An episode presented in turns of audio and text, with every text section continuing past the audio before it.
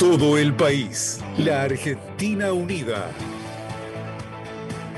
Entrevista Federal. Nacional. La radio pública. Muy buenos días. Gracias Andrea Valdivieso en los estudios centrales de Radio Nacional en Buenos Aires. Así es, a través de una plataforma digital, periodistas de la radio pública en todo el país estamos reunidos para llevar adelante una nueva edición de la entrevista federal. En este caso, para recibir al secretario de Derechos Humanos de la Nación, a quien ya le damos los muy buenos días y el agradecimiento por este contacto con Radio Nacional, Horacio Pietragala Corti. Buenas tardes, ¿cómo le va? Hola, buen día, ¿cómo están? Muy bien, ¿y usted? Bien, bien, bien, bien. Contento, contento de esta entrevista, me parece muy, muy interesante. Bueno, muchísimas gracias. Eh, el agradecimiento de toda Radio Nacional a lo largo y a lo ancho del país para llevar adelante esta charla hasta la hora 13, que tendrá como primer protagonista al representante de LRA22, Radio Nacional Jujuy, Daniel Reynoso, si nos estás escuchando, el aire es tuyo. Adelante. Eh, buen día para todas y para todos. Al secretario también, por supuesto, el saludo desde el norte del país. Y bueno, la primera consulta va orientada a este 2020 y algunas novedades que hemos tenido, por lo menos en la provincia de Jujuy, en cuanto a derechos humanos, ya que eh, en este año se procesó por parte del juzgado federal a dos ex jueces y un ex fiscal por incumplimiento a sus deberes y también por participación en delitos de lesa humanidad. La pregunta va orientada a eh, qué reflexión se tiene desde la Secretaría y si se sigue a estas causas atentamente. Bueno, eh, hola, ¿cómo estás? Un saludo a todos Jujuy, a todos los compañeros, compañeras de Jujuy, a todos los ciudadanos, y ciudadanas. La verdad que sí, la política de la Secretaría en materia de juicios de lesa humanidad, eh, para nosotros es uno, uno de las de las deudas que tenemos de los últimos cuatro años, en sentido de que se desaceleró el proceso que se llevaba adelante con el juzgamiento y el juicio a genocidas. ¿no? Es tan claro como que bueno, un proyecto neoliberal que nos gobernó en los años anteriores tiene incompatibilidad muy fuertes, incompatibilidades muy fuertes con las políticas de derechos humanos. Y más si estamos pensando que ese, partido que nos gobernó también eh, tenía muchas responsabilidades políticas a CEOs de empresas que fueron favorecidas por la dictadura. Eh, sabemos que tenemos deuda tanto en juicios a genocidas, a personas que todavía no fueron condenadas, que son exmilitares que tienen que recibir esa condena, pero también tenemos la pata civil, eh, la responsabilidad civil de lo que fue esa dictadura, que fueron los juicios que menos se avanzaron en los últimos años. Eh, nosotros tenemos un convencimiento muy grande que para poder llevar adelante eh, un, paso superador, un avance en materia de derechos humanos, tenemos que darle fin a los juicios de lesa humanidad. Para que suceda esto tenemos que darle celeridad, tenemos que pensar en un plan ambicioso de la Secretaría que se va a anunciar en estos días. Eh, la verdad que para nosotros es muy importante eh, poder condenar a todos los que están siendo procesados porque no queremos impunidad biológica. Creo que en estos casos que vos bien hiciste mención, hay un, claro, eh, una clara muestra de lo que son los juicios que tienen que ver con la responsabilidad civil, no es el primero, ya hemos tenido condenas por jueces que fueron cómplices con esa dictadura, eh, por, empresarios que fueron cómplices, digamos, entregando a, a, los trabajadores organizados. Pero bueno, la verdad que es una de las políticas de la Secretaría el tema de poder avanzar en los juicios de lesa como otras agendas que tienen que ver con hoy, que seguro alguien va, a preguntar, pero creo que Jujuy también nos preocupa mucho la situación de, eh, bueno, de, cómo todavía se sostiene vivo eh, la persecución judicial a militantes políticos que fueron bueno, opositores en su momento al gobierno de Morales y que hoy todavía creo que bueno, tienen alguna situación procesal compleja, que no es clara, que bueno, tenemos eh, presiones en el mejor de los sentidos, pero de organismos internacionales de derechos humanos para que podamos resolver estas persecuciones que se llevaron adelante, tanto como militantes de la Tupac Amaru, eh, que bueno, que sabemos que hay arbitrariedad en esas detenciones, hay irregularidades, y, bueno, y mismo la dirigente Milagrosala, ¿no? Nosotros no podemos dejar de mirar eso, ¿no? Y nos preocupa, eh, pero bueno, creo que, es un momento donde estas cosas también se tienen que erradicar, el lawfare, como dije, está vivo eh, y lo maneja el poder real, ¿no? Nosotros somos un poder circunstancial, el poder político, pero el poder real todavía maneja y tiene muchos eh, ejes en parte de una corporación judicial que es enemiga de los proyectos de Alberto y ¿no? el proyecto político de Alberto Horacio Pietragala, secretario de Derechos Humanos de la Nación, con él estamos charlando. Le propongo viajar a la ciudad de San Carlos de Bariloche. Allí está Patricia Pichulio, a cargo de un microespacio radial Auquín Nieu, de la Mesa de Emergencia Territorial, espacio radial que se puede escuchar por LRA 30 los martes y sábados a las 8 y 10 de la mañana. Patricia, te estamos escuchando. Adelante. Mari Mari Compuche, Mari Mari ta al kutu imunta infunta ingtran fachantu tachipalu. Saludo a toda la gente desde territorio mapuche, al señor Horacio Pedragara también, agradecer enormemente a la gente de Radio Nacional Bariloche que me ha permitido estar en este espacio hoy y poder formular la pregunta que voy a hacer vinculada con el pueblo mapuche. Eh, un poco contextualizando brevemente eh, para realizar esta pregunta. El pueblo mapuche ha sido, junto con otros pueblos indígenas, víctimas de un genocidio no reconocido aún por el Estado argentino. En los últimos años, además, se ha construido desde los medios de comunicación y sectores vinculados al poder como enemigo interno a la nación, que tuvo como una de sus más graves consecuencias el asesinato de Rafael Nahuel, que aún continúa impune.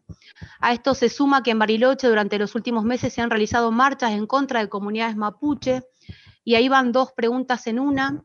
¿Cómo se aborda la embestida racista? ¿Será posible que desde la Secretaría de Derechos Humanos de la Nación se proponga capacitar con perspectiva indígena a funcionarios de la administración pública una especie de ley Micaela, pero sobre derechos humanos de los pueblos indígenas para tratar de revertir esta problemática? Bueno, ¿cómo estás, Patricia?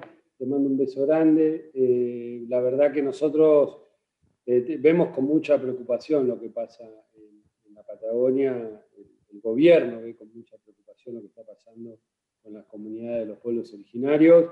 Eh, sabemos que como Estado hay, reparaciones y deudas que todavía no están eh, reconocidas, eh, si bien se llevaron adelante políticas muy claras en el gobierno de Cristina, hubo también parates en todo lo que fue el reconocimiento de las tierras para las comunidades, todo lo que fue el censo, separó esa política, además se empezó a estigmatizar, sabemos que una política de empezar a dividir y generar en el sentido común de la sociedad eh, una imagen de los pueblos originarios ¿no? como enemigos eh, de, los ciudadanos argentinos y argentinas, y lo digo entre comillas, eh, como occidentales, ¿no? como, como les gusta hablar algunos medios, y la verdad que nosotros nos sentimos parte.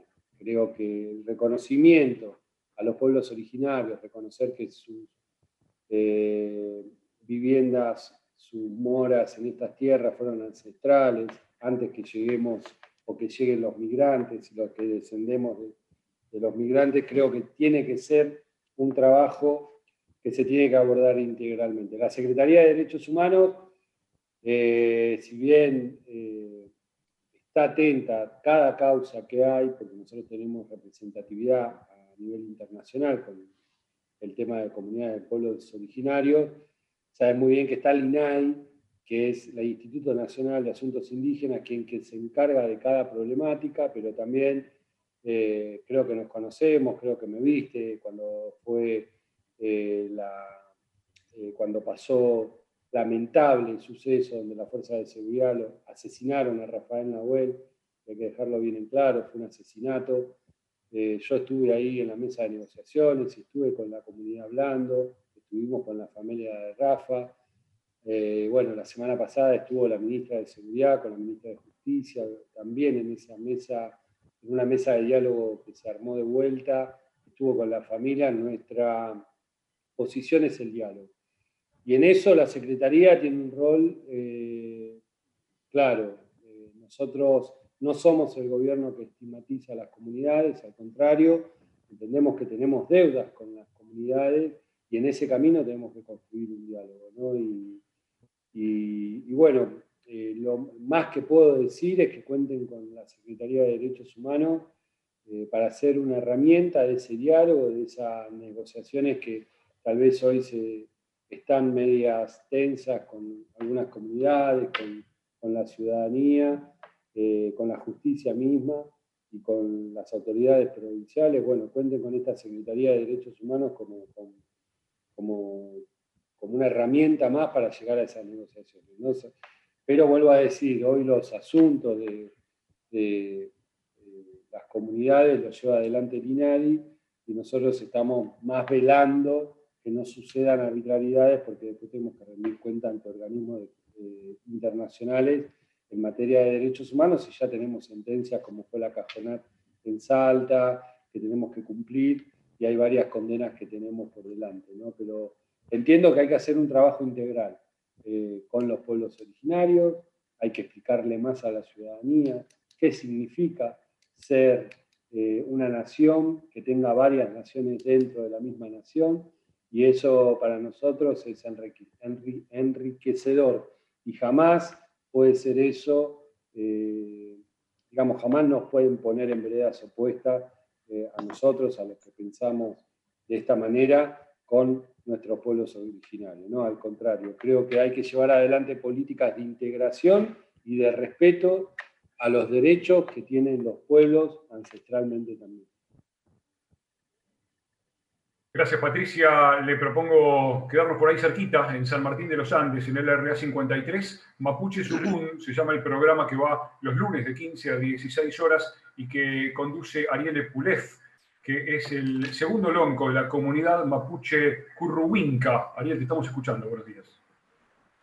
Mari Mari, Compu Buenei, Compu Lamuen, Compu Peñi, eh, un, gusto poder participar de este encuentro, gracias también a Radio Nacional de San Martín de los Andes, a su dirección.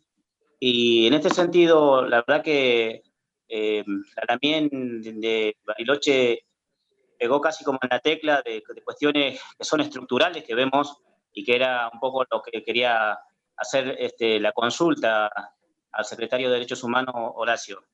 Eh, nos pasan principalmente los que somos ya bastante veteranos en la conducción de los pueblos indígenas, en este caso particular por mapuche, como que tenemos cuestiones eh, que, no se, que no se resuelven estructuralmente, ¿no? Y en ese sentido, la propuesta es plantearle al secretario visualizar situaciones que, que generan un grado tan grande de discriminación y es la que sufrimos permanentemente no al no tener respuesta.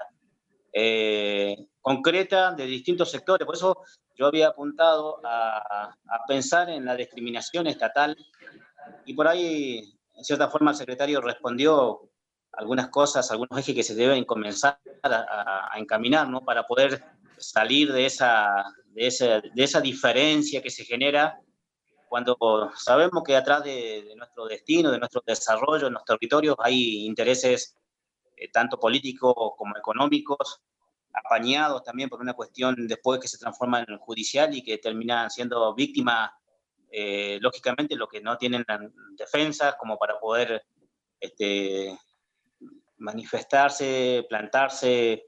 Eh, y en este sentido, la pregunta concreta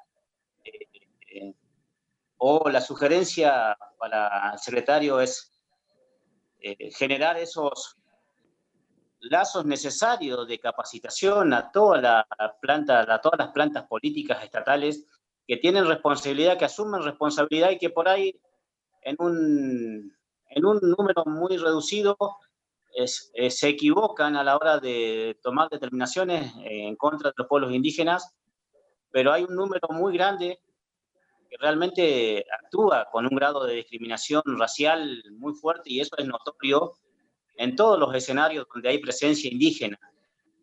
En este caso también, ojalá se pudiera encaminar algo con la justicia también, porque donde hay comunidades grandes, el caso de San Martín de los Andes, la comunidad curruinca, es una de las comunidades más grandes de la zona, y ya con, con eh, comunidades, poblaciones grandes, problemas grandes. Y estamos maniados, por decirlo de alguna manera, eh, maniados en el sentido de que debemos eh, apelar al orden estatal, a los estamentos estatales para generar hasta la justicia. Y vamos a golpear la puerta de la justicia y no hay justicia. Y hoy sucede que a la mayoría de las dirigencias le dicen usted el lonco, cacique, acá ya es lonco, el pueblo mapuche es lonco, se le dice, el lonco tiene que resolver. Pero el lonco es una persona común y corriente, civil, que está atravesado por un montón de situaciones que, que no puede afrontar te, vamos a pedir la pregunta para, el secretario. Este, tenemos un tiempo limitado y son muchos los compañeros que, están en la lista de espera para preguntar. Es correcta tu introducción, pero la pregunta es... ¿Hay capacitaciones, se pueden generar capacitaciones para las plantas políticas estatales, tanto municipales, provinciales, gubernamentales? ¿Y hay algún eje en donde la justicia empiece a tener en cuenta y a, proyectar una relación intercultural real con las comunidades, con los pueblos indígenas en Argentina, cosa que hasta el día de hoy no se ve. Sí, eh, la justicia, ¿cómo estás? Eh, un gusto. La justicia lamentablemente es un poder, eh, no lamentablemente, perdón, es un poder independiente al poder ejecutivo y ellos llevan su política de conducción hacia, hacia adentro de la justicia ¿no? Nosotros ahí no podemos más que tratar de generar una mesa de diálogo, generar eh, algunas aproximidades para que puedan eh, formarse. Digo, la verdad que es un poder distinto y nosotros no somos el poder ejecutivo. Eh, el poder judicial tiene otros tiempos, otras formas. Sí, tomo lo del poder judicial, lo del poder ejecutivo, la formación de funcionarios con perspectiva de, la pluriculturalidad que tenemos como Estado y creo que, bueno, lo voy a hablar con la titular de, de TINADI, a ver si están pensando algo en esto, pero creo que es importante y ya son ustedes dos los que me plantearon, así que yo lo, lo tomo y lo hablo con ella para poder pensar algo en conjunto con la Secretaría y poder llevar adelante esta formación. Horacio Pietragala, te propongo viajar a la provincia de Tucumán. Iván Jäger es co-conductor de un programa que se llama ¿Quién tiene la bandera? Sale al aire los martes de 16 a 18. Eh, es de la organización Hijos. Iván, en Tucumán, te estamos escuchando. Adelante. ¿Qué tal? Muy buenos días. Eh, muy buen día para Horacio. Estamos de acá desde Radio Nacional Tucumán Mercedes Sosa. Y bueno, la pregunta es, eh, está basada, bueno, que durante la administración macrista hubo un desfinanciamiento y un, descuido hacia los sitios y espacios de memoria. En ese sentido, queremos saber qué políticas tiene prevista la Secretaría o proyectos eh, eh, para el año que viene y de aquí en más para mantener esos sitios de memoria y que y bueno, que la población los lo, pueda conocer y sepa lo que pasó durante el terrorismo de Estado. Muchas gracias.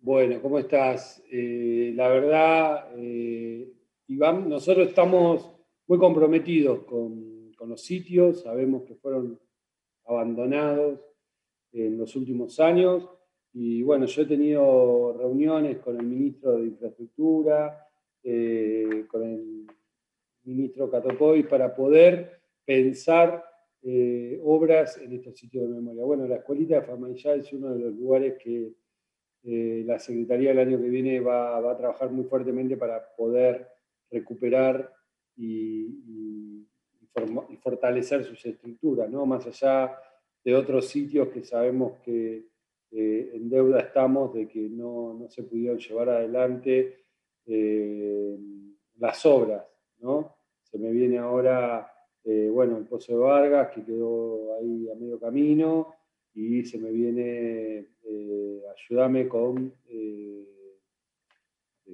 ahí, Arsenal. Sí, también tenemos Arsenal. que acá en Tucumán está Pozo de Vargas, que es el laboratorio antropológico más grande que hay en Sudamérica. Está eh, Escuelita de Famayá, que fue el primer centro de detención. Que sí, Arsenal era que no me acordaba. Eh, también, también tenemos que pensar ahí obras eh, que sean ¿no? para mantener vivo el lugar, pero sí, digamos, estamos pensando en un plan también bastante eh, federal, como también contarles que bueno, se está pensando en Campo de Mayo, que no, hay un sitio, poder recuperar lo que es la escuelita de Campo de Mayo y generar un sitio de interpretación de ese lugar. Muy bien, vamos a la ciudad de Bahía Blanca. Alejandra Santucho es conductora de El Juego en que Andamos, programa realizado por la agrupación Hijos Bahía Blanca, los sábados entre las 9 y las 10 de la mañana, por la señal de LRA 13, Radio Nacional Bahía Blanca. Alejandra, te escuchamos. Adelante. Bueno, buenas, ¿qué tal? Eh, buenos días. Agradecimiento a la radio por, eh, primero por el programa, eh, que este año tuvimos la oportunidad de participar y eh, por esta entrevista. Eh, nuestro saludo de parte de nuestra agrupación Hijos y de las compañeras de la Red por el Derecho a la Identidad, que conjuntamente hacemos el programa, al secretario Horacio. Horacio, muy buenos días. Em, bueno, en parte contestaste, así que no voy a repetir, al compañero de Jujuy. Eh, mi pregunta estaba dirigida a los juicios de lesa y bueno, todo lo que ya sabemos, ¿no? Los cuatro años de vaciamiento que tuvimos eh, antes, antes de este gobierno y bueno, cómo, cómo poder hacer para encarar esto y, tener un avance en, las causas de lesa, que bueno, que cuando no se tiene sabemos que desembocan en impunidad. Eh, vos más o menos le contestaste al compañero de Jujuy, decía, pero dijiste que había un plan que ibas a anunciar en estos días y por supuesto te voy a preguntar algo de ese plan. Y eh, otra parte de la pregunta también que tiene que ver con el avance de esto es si hay eh, en vista, eh, si se puede avanzar, eh, una nueva reunión con la Comisión Interpoderes que hace un tiempo quedó, quedó inconclusa. Esa es la pregunta. Bueno, en primer lugar creo que... ¿Cómo estás? Hola Alejandro, nosotros estamos, estamos pensando en este plan, digo, se va a anunciar en estos días, no te voy a hablar nada del plan, pero sí te voy a comentar que va a ser una política de Estado poder recuperar el tiempo perdido en materia de juicio de lesa humanidad. Eh, bueno, tuvimos un posicionamiento del Estado, del Ejecutivo, sobre las interpoderes que convocó la Corte Suprema, porque entendemos que las últimas eh, convocatorias no habían eh, tenido ningún, ningún acto propicio al avance de los juicios. La verdad que entendí entendíamos que era medio hasta eh, paradójico ¿no? que nos estén convocando en este momento. Nosotros creemos que sí, la Secretaría de Derechos Humanos tiene un rol fundamental, que va a contar con otros actores de distintos poderes para poder avanzar. Eh, la falta de jueces titulares, digo, era uno de los problemas en las causas. Eh, se están normalizando muchos lugares, se están nombrando muchos jueces, se están manteniendo las áreas de derechos humanos que tenían los distintos tribunales esto es fundamental. Y bueno, la reforma judicial eh, que quedó para el año que viene también viene a dar un respiro y un avance a los juicios de lesa. Lo que sí, bueno, mañana escucharán algunas noticias, 10 de diciembre, Día de los Derechos Humanos, pero sí tenemos que, como dije antes, avanzar en, el proceso de juzgamiento. Y esto no es solo ser creyente de muchas causas, sino ser estratega en esas causas. ¿no? Eh, no queremos impunidad biológica, lo decimos siempre, y no queremos que... Eh, y, también hay que pensar si ya nos sirve como Estado, como eh, reparación, que una persona que fue condenada ya cinco veces siga recibiendo condenas cuando hay genocidas que todavía no recibieron ninguno. esa es la estrategia, ese es el plan, eso es lo que tenemos que armar pensando un poco en, en todas las querellas que hay en el país, ver cómo ordenamos y cómo podemos eh, eh, ser parte de, ese organizador para, aprovechar el tiempo perdido también. En el RA1, en Radio Nacional Buenos Aires, está Andrea Valdivieso. Andrea, te escuchamos. Buenos días. Muchas gracias, Martín. El gusto de saludarlo, Horacio. Y la pregunta a raíz del hecho de ayer, de este homicidio del ciudadano armenio en el barrio porteño de Retiro, la pregunta es respecto de quienes opinan, incluso dentro del mismo gobierno, que hay que bajar la edad de imputabilidad para hechos graves. ¿En qué se estaría incurriendo ¿no? desde el punto de vista de los derechos humanos y desde la constitucionalidad de una medida así? Sí, yo creo que la verdad que es un hecho lamentable mandar ¿Cómo estás? Eh, ¿Todo bien? Mandarle un, fuerte abrazo a la familia. La verdad que, obvio que perder la vida de esta manera es una tragedia, ¿no? Y obvio que no, uno no se puede dejar de conmover y de estar del lado de la familia y de la víctima, ¿no? Eso está eh, claro. Eh, entendemos que, es una problemática que siempre que hay casos de este tipo se abren de vuelta los debates, ¿no? Eh, nosotros, Argentina como Estado, tiene eh, responsabilidades que cumplir, no solo, eh, digamos, para su jurisprudencia local, sino también en convenios, en convenciones que firma y que adhirió en normativas internacionales de La verdad que nosotros ya tenemos condenas por haber llevado adelante, no, no, juzgamiento, pero sí detenciones de mucho tiempo a personas menores de edad.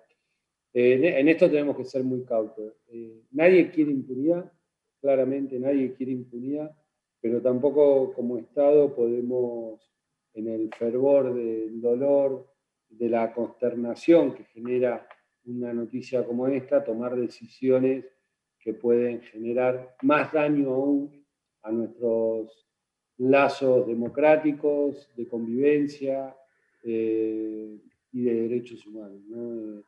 Nosotros entendemos que la mayor posibilidad de que estos hechos eh, se dejen de producir es la inclusión social. Eh, nosotros entendemos que generando políticas de igualdad social y de más oportunidades para todos los habitantes de nuestra tierra, vamos a tener cada vez menos casos de estas tragedias.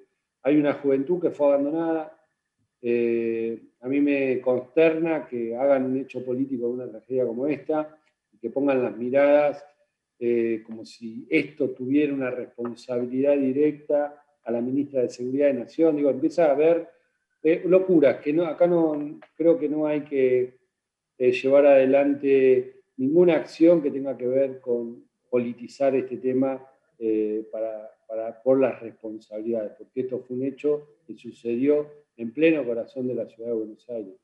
Pero puede pasar, esto no quiere decir otra cosa que esto puede pasar en cualquier provincia de nuestro país. ¿Por qué? Porque estamos en un momento muy crítico de social, estamos en un momento donde venimos de, cuatro años de exclusión, de políticas de excluir que se llevaron eh, los beneficios del pueblo, los poderes concentrados de la economía, se distribuyó mal durante cuatro años, esto dejó cada vez más pobreza y encima una pandemia global que eh, congeló el crecimiento de muchos países y al contrario hizo que, haga, que haya retrocesos económicos en todos los países del mundo. Y lamentablemente no somos la excepción y estamos viviendo en este contexto. Bueno, tenemos que tener muy claro que somos un proyecto político que queremos redistribuir la riqueza, que queremos generar más igualdad en nuestro Estado. Y para generar más igualdad, digo, hay gente que se enojará, pero hay gente que va a tener que empezar a ganar un poco menos para poder redistribuir un poco más. ¿no? Es tan básico como esto. Los hechos de inseguridad en el continente americano, en, toda nuestra patria grande, son muy altos. Y son muy altos porque es muy alta la desigualdad. Estamos en la entrevista federal, estamos eh, conversando con Horacio Pietragala Corti, el secretario de Derechos Humanos de la Nación, a quien le proponemos ahora viajar a la provincia de Entre Ríos. Pablo Churruarín conduce, conduce en esa emisora La Huella del Caracol, programa de la agrupación Hijos Seccional Paraná, que sale al aire los martes entre las 21 y las 22. Pablo, buenos días, te estamos escuchando. Buenos días para todas y para todos. Buenos días, Horacio. Eh, hace un rato hacía referencia a la persecución mediática y judicial a dirigentes políticos y sociales, donde hubo hostigamiento, espionaje ilegal, compra de testigos, en donde se cometieron arbitrariedades en las prisiones preventivas a personas sin condena firme, dictadas por fuera de las normas, la Constitución Nacional, incluso de los tratados internacionales de derechos humanos. ¿Qué puede hacer el Poder Ejecutivo al respecto, respetando siempre la independencia de los poderes del Estado, para terminar con la existencia de presas y presos políticos en el país? Bueno, la verdad que nosotros desde que... ¿Cómo estás, Pablo? Buen día. Nosotros desde que asumimos tenemos un compromiso con, este, esta problemática. Eh, desde que asumió Alberto tomamos, y Cristina tomamos la, decisión de hablar de lawfare, ¿no? de las víctimas de lawfare, porque entendíamos que presos políticos, eh, porque Alberto no cometió esa, esa, esa acción, ¿no? digamos, este gobierno, el gobierno de Alberto y de Cristina no cometieron esas acciones. Sí, eh, sabemos que hay eslabones del lawfare, como lo decía recién, que están más vivos que nunca, que hay un sector del Poder Judicial que respondió a los intereses económicos. Y acá digo, cuando hablamos de lawfare siempre decimos lo mismo, ¿no? Estamos hablando de poderes, eh, sectores del Poder Judicial, estamos hablando de grupos, eh, grupos de comunicación, ¿no? que son grupos económicos de comunicación eh, que defienden a un sector corporativo, al poder real, digamos, son parte del poder real. Y, el, eslabón de lawfare, digo que esto tiene que ver también que se dio en toda la patria grande, en todos los países donde hubo gobiernos nacionales, populares, eh, que empezaron a generar una, una ruptura con el statu quo y empezó a, transferir eh, fondos a los sectores más postergados de, la ciudadanía, sufrieron las mismas consecuencias que sufrieron muchos dirigentes bueno, eh, de nuestro país.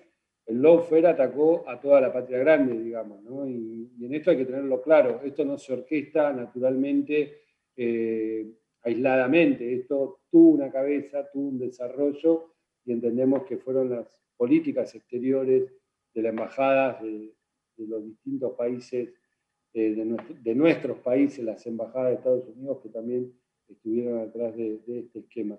Eh, lo, decimos siempre, hoy hay una disputa de sentido común. Eh, nosotros podemos marcar al Poder Judicial algunas irregularidades que vemos y te acribillan en los medios de comunicación. Y esto hay que decirlo. Eh, me ha pasado, como le ha pasado a distintos dirigentes políticos, al mismo Alberto, a Cristina, a distintos compañeros y compañeras que tienen el tupé de poder decir algo en contra de ese poder judicial, de esa parte del poder judicial que responde al poder real. ¿no? Eh, lo que hay que tener claro es que hoy nosotros somos gobierno, tenemos el poder político, la conducción política de nuestro Estado, pero no tenemos el poder real y lo vemos cotidianamente. Y ante esos intereses estamos disputando, con sentido común, tratando de explicarle a la ciudadanía, tratando de no invadir otro poder. Hay una decisión muy clara eh, de Alberto y de Cristina de no intervenir el Poder Judicial en ningún punto, de no intervenir a las decisiones del Poder Judicial, pero sí nosotros queremos marcar que hay irregularidades y que el lawfare hoy, lamentablemente, eh, está vigente, ¿no? porque está vigente en todos los países donde, donde se, se, inauguró esta, este nuevo esquema para deslegitimar a funcionarios políticos eh, ante sus ciudadanías. ¿no?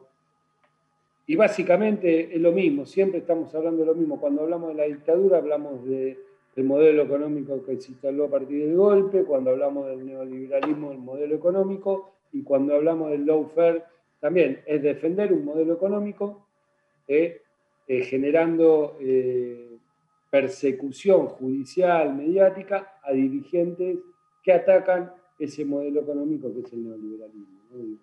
Y hoy estamos en una disputa muy, muy fuerte y en un escenario muy complejo, como dije, de pandemia. ¿no? Pero bueno, estamos convencidos de que nuestro mayor interés es poder redistribuir la riqueza, poder sacar a, gran parte de la ciudadanía, de ese 40% de la pobreza, y, también para poder hacer esto hay que construir sentido común y hay que hablar mucho con nuestra ciudadanía, porque bueno, ellos usan mecanismos muy perversos que, bueno, que hacen que un ciudadano argentino pueda votar a alguien que le va a perjudicar su vida y la vida de sus hijos y de sus nietos. ¿no? Y eso es lo que pasa en nuestro país.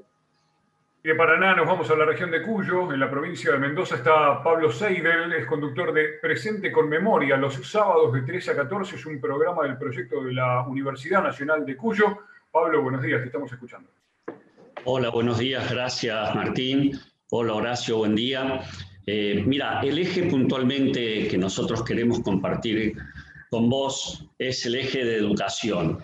Eh, nosotros partimos de una práctica en el trabajo educativo en derechos humanos que está sobreparada sobre los procesos de identidad, memoria colectiva. Esto implica un trabajo con y entre generaciones. Apelando a tu experiencia, Horacio, eh, mm, esta es una radio escuchada y queremos, eh, bueno, que abones en este sentido. ¿Qué problemas emergen en las conversaciones entre las diferentes eh, generaciones perdón, sobre experiencias de prácticas de dominación, o sea, el terror, genocidio, abuso y prácticas de emancipación, cuando contamos la resistencia que tuvo principalmente organismos de derechos humanos. Y si la Secretaría tiene un nexo, una conexión, una articulación prevista, y cuáles son las que están en vigencia en educar desde la perspectiva de derechos humanos y en derechos humanos. Gracias, Martín. Sí, ¿cómo, cómo estás, Pablo? Un abrazo a, Mendoza. La verdad que sí, que es un tema que, digo, todo el tiempo nos, nos replanteamos, ¿no? Digo, nosotros como que somos hijos, por ejemplo, de desaparecidos, ya tenemos 40 y pico. Eh, una persona que hoy tiene 18 años cada vez ve mucho más lejos lo que pasó, por ejemplo, ¿no? es un ejemplo que pongo, lo que pasó en la, en la época de la dictadura, eh, lo ve como cuando nosotros veíamos de adolescente la Segunda Guerra Mundial. ¿no? Digo, estamos en ese, en ese momento donde ve algo tan lejano, eh, no tiene nada que ver con la realidad de nuestros días, tal vez, ¿no? Y ahí es donde hay que apuntar a, seguir sosteniendo la memoria, ¿no? seguir trabajando en la memoria y la educación, y porque digamos, no podríamos explicar nada de la lucha y de la resistencia de los organismos de derechos humanos hoy, que en el sentido común y en estas corporaciones económicas de, comunicación lo único que hacen es de generar eh, una, una, mala visión de estos organismos de derechos humanos, con el curro de los derechos humanos, con no son 30.000, son, ¿no? toda esta embestida de estos grupos también, porque saben también que gran parte de los procesos que pudimos llevar adelante con las políticas de Néstor y Cristina fue porque Néstor y Cristina también abrazaron una de las pocas, eh, uno de los pocos reclamos y luchas que se venían manteniendo muy sólidas y con un nivel de credibilidad que no había sido eh, irrumpido, digamos, en tantos años después de post, de, post dictadura, ¿no? Y creo que ese abrazo simbólico que hizo Néstor Kirchner con las políticas de los organismos de derechos humanos y llevarlo a política de Estado, creo que generó cambios estructurales muy claros y que tuvieron que ver también con eh, lo simbólico en la educación, ¿no? que cada 24 de marzo sea un feriado, que se discuta, bueno, los capítulos de Samba, donde contaban qué había pasado en la dictadura, la, formación a nuestros hijos, a nuestros chicos también de lo que significó. Las abuelas y las madres siempre nos dicen lo mismo, la única manera de garantizar que una ciudadanía y un pueblo no cometan los errores en futuro, eh, los errores que cometió en el pasado, en el futuro, es la memoria. ¿no? La memoria es el escudo protector y lo que te mantiene en alerta es ese espejo retrovisor, como decía Cristina, eh, que vos tenés que ir para adelante, pero en vez en cuando vas mirando para atrás por el espejito, bueno, la memoria es eso. Y creo que no, nos garantiza el poder a, eh, ir para adelante. Hoy, un poco de la mano de lo que estaba diciendo recién, hay mecanismos que no son ¿no? Los de un arma, los de las botas, digo, que, tanto terror generan, pero son, hay mecanismos que son muy perversos también de eh, control ciudadano, de estigmatizar, de generar un sentido común.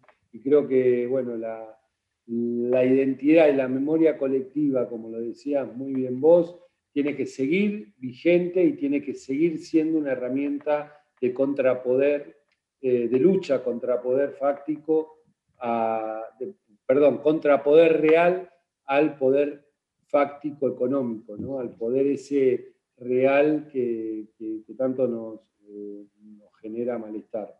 Los organismos, la lucha de los organismos tiene que estar vigente en la historia de nuestra democracia por años, por años y por años, porque el día que no esté esa lucha van a tener allanado el camino a... Mira, hay algo que yo siempre pongo de ejemplo que me llamaba la atención cuando tenía la posibilidad de viajar a distintos países de la patria grande y de Latinoamérica, es cómo los procesos, por ejemplo, de revolución ciudadana que llevaba adelante Correa, eh, mismo el chavismo ¿no? en su momento, eh, cómo no hacían una introspección de los años de dictadura.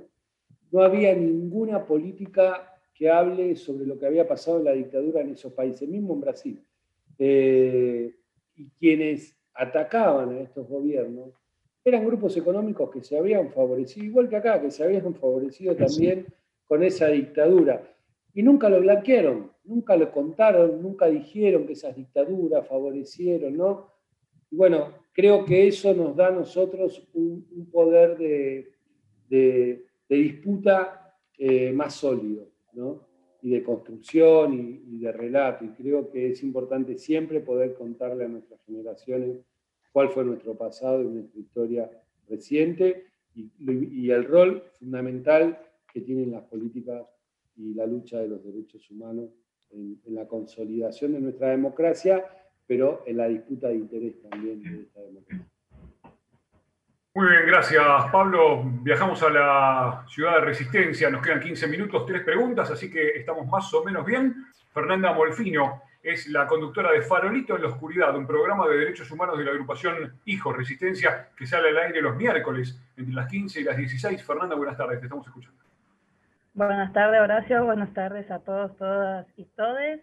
Y bueno, como bien dijo Martín en la presentación, soy de la agrupación Hijo y como y en mi organización eh, política eh, en lucha por los derechos humanos tiene entre sus lineamientos el desmantelamiento del aparato represivo. Entendemos que la consigna de nunca más tiene como requisito necesario que las fuerzas de seguridad enmarquen su accionar de acuerdo a los estándares de derechos humanos y sin duda la erradicación de la violencia institucional es una de las grandes deudas de la democracia argentina.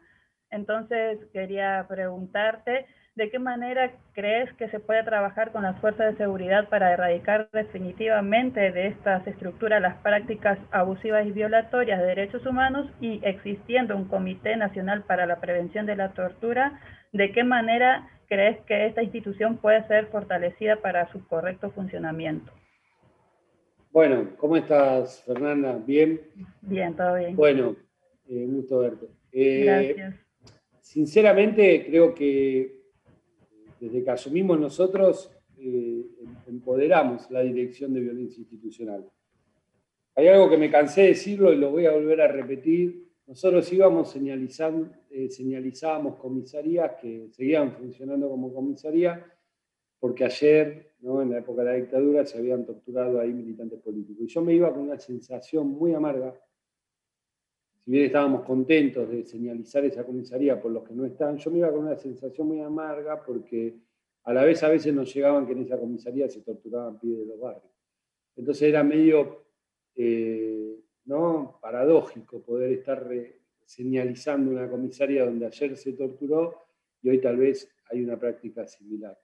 La verdad que no, hay que erradicar completamente la violencia institucional. ¿Es difícil? Sí, muy difícil.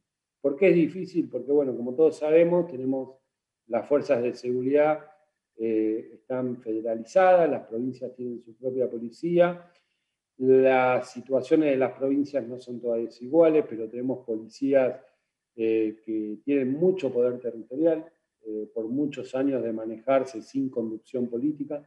Esto complica las cosas de quienes tienen responsabilidad política y hace titubear a veces alguna decisión que tengan que tomar. Yo creo que hoy eh, está a la vista que los casos de violencia institucional, digamos, la primera acción que hay que hacer para poder erradicar la problemática es no esconder los casos de violencia institucional y ponerle el cuerpo. Ponerle el cuerpo y tomar decisiones muy claras sobre, sobre estos casos. Primero es pasar la disponibilidad a los miembros de las fuerzas que cometen violaciones de derechos humanos, eh, poner toda disponibilidad de la justicia y dejar mensajes muy claros para el resto de la tropa. Eh, la policía lo que tiene que entender que cuando hablamos de violencia institucional no es en contra de las policías. Cuando hablamos de violencia institucional estamos defendiendo también la institución policial. Porque si un miembro comete violaciones de derechos humanos, ese miembro no tiene que estar adentro de la fuerza y perjudica todo el conjunto de la fuerza. Cuando hablamos de violencia institucional, estamos defendiendo también a los integrantes de las policías. Entonces, eh, es, es, difícil, eh, hay que trabajarlo. La primera, como te dije antes, la primera herramienta importante es no esconder, no esconder casos. Más, hay que hablar de los casos, hay que ponerle el pecho a los casos, por más que sean, digo, en esto eh, gobiernos amigos, enemigos, lo que sea, digo, sello político que sea, caso de violencia institucional, se denuncia y se toman acciones rápidas, porque eh, la mejor, el, mejor corrector eh, sobre esta situación es la justicia y que no haya impunidad y encubrimiento.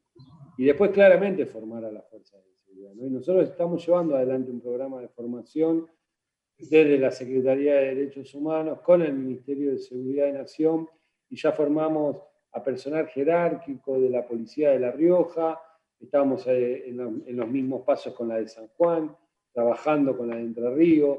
La idea en nuestra gestión es poder formar a todos los miembros de la fuerza desde la Secretaría de Derechos Humanos y que los gobernadores no vean como aliados, no como enemigos. ¿no? Pero en esto lo digo muy sinceramente, no importa quién gobierne. Eh, ahora, hay gobernadores o hay dirigentes políticos que tienen responsabilidad de gobernar, eh, que toman, vos los llamás y te toman las decisiones muy rápidas. Dice, ¿cómo, cómo fue? Decime, averiguan y pasan en disponibilidad eh, automáticamente. en Chaco se presenta, caso gravísimo, se presentó como en la provincia, digo, y después tenés otros que hablas por caso de violencia institucional y te dicen, sí, vamos a armar algo, vamos a armar, y después no te atienden mal el teléfono. Bueno, la Secretaría también, si ve hay encubrimiento de sectores políticos, va a actuar también. Y en esto hay una clara voluntad de Alberto, una clara voluntad de Cristina de que así trabajemos y lo vamos a hacer.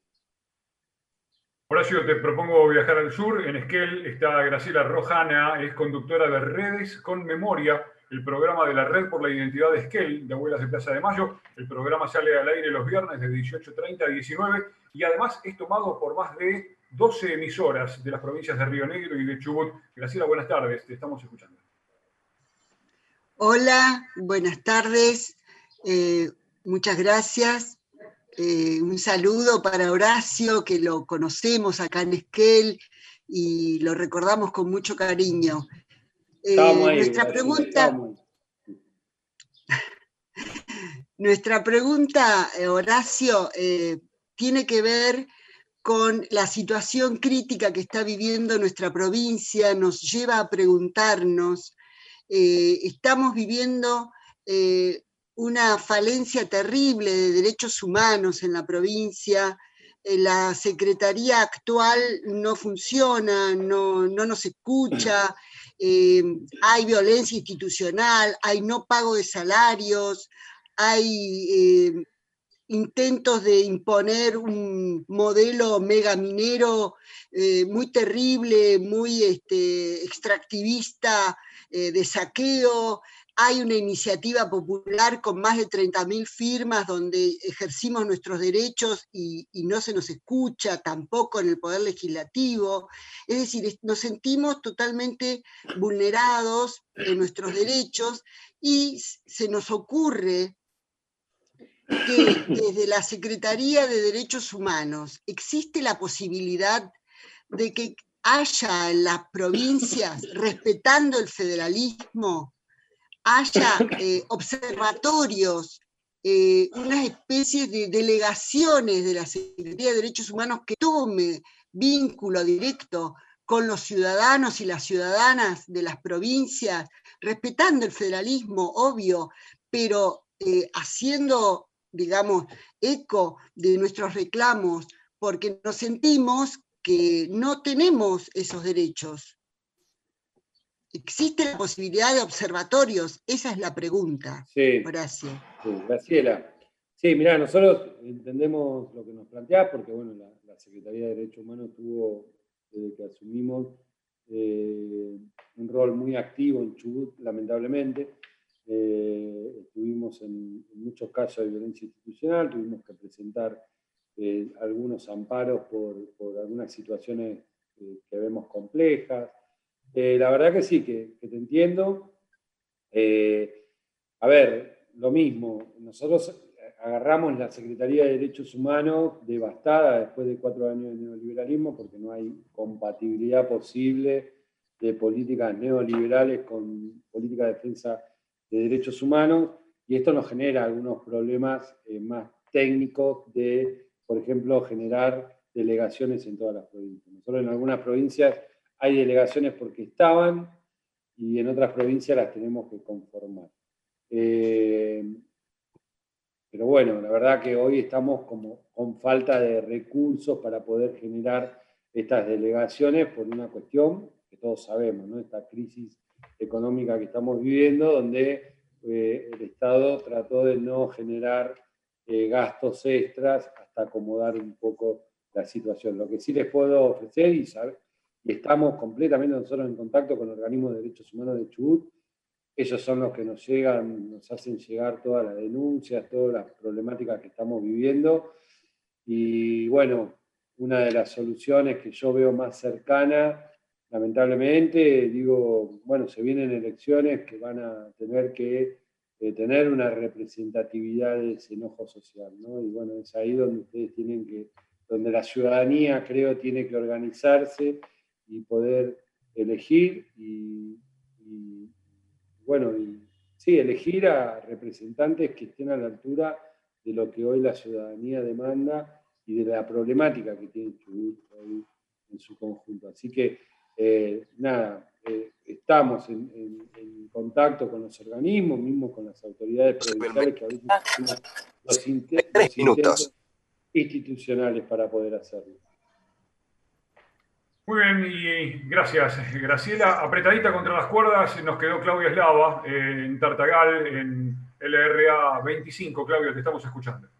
Muy buenas tardes a todos. Eh, ¿Cómo le va, Horacio? Bueno, eh, Tartagal está enclavado en el norte de la provincia de Salta. Sí, tenemos ocho etnias eh, originarias aquí. Y se ha hablado al respecto acerca de la discriminación, se ha hablado acerca de la territorialidad también pero nos, parece como eh, medio del, del, Estado, así como radio del Estado, eh, en, la obligación nos sentimos de decir que, por ejemplo, uno de los derechos humanos primordiales tiene que ser también el acceso al agua. En estos momentos, el ministro Cabandier está en la zona del Chaco salteño justamente por esta, por esta problemática y hemos tenido la visita de ministros como Arroyo, Rossi, eh, Cabandier en este caso, eh, por el tema del, agua. Nosotros recibimos a diario mensajes de, eh, pobladores eh, chaqueños y originarios que, eh, bueno, carecen de, de, del agua justamente. Desde la Secretaría de Derechos Humanos van a hacer algún tipo de trabajo, van a, van a entablar algún tipo de redes para tratar este tema desde allí. Sí, nosotros estuvimos en contacto con distintos ministerios por una condena que tenemos de Corte Interamericana de Derechos Humanos, que es el caso Cajonat, eh, que conoce, me imagino que lo conoces. Eh, ahí estuvimos trabajando con los distintos ministerios para ver cómo se estaba llevando adelante, por lo menos para nosotros poder dar esa respuesta a esos organismos. Pero sí sé que hoy se está articulando, bueno, lo dijiste vos, eh, hay distintos ministros que están trabajando y viendo eh, que es una problemática y que hay que resolverla. ¿no? Por eso, bueno, vos mismo lo dijiste, hay muchos ministros que están yendo y viendo y cómo eh, llevar adelante un plan eh, que, no, no, que no termine en la nada, ¿no? básicamente. Eh, que el recurso que se use sea para sacar agua, sea para que la ciudadanía pueda estar mejor. La verdad que hay un compromiso y tenemos la responsabilidad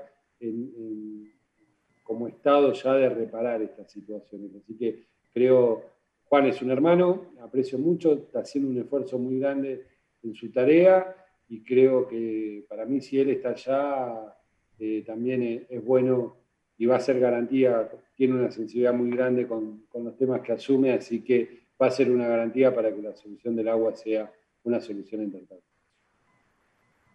Gracias, Claudia. Eh, llegamos al final. Gracias al secretario de Derechos Humanos de la Nación. Horacio, los últimos segundos de esta transmisión son para alguna reflexión final a su cargo. Bueno, nada, agradecerles a todos y a todas por, estar conectados, conectados y poder hablar un poco en este marco del Día de los Derechos Humanos.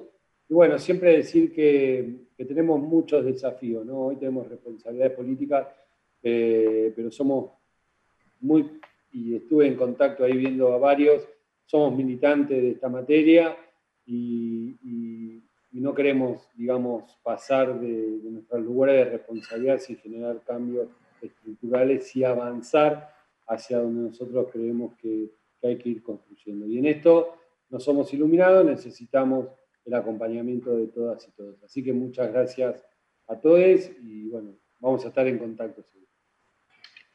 Gracias, los agradecidos somos nosotros. Ha habido en esta nueva gestión iniciada a principios del año 2020 una deliberada decisión de Radio Nacional de sumar derechos humanos a toda su programación. Por eso esta amplia participación hoy de les compañeros en todo el país, muchos de ellos eh, incluso representantes de agrupaciones de derechos humanos. Así que nuevamente el agradecimiento por este contacto con la radio pública. Horacio Pietra Galacorte. Gracias. Y gracias también a los compañeros que se han sumado a esta entrevista federal y a cada una de las emisoras que ha participado, las cuales, a partir de este momento, las cuales comienzan eh, su programación vespertina en esta tarde de miércoles. Nosotros nos reencontraremos en nuestra próxima entrevista federal. Gracias, compañeros en todo el país. Adelante, estudios.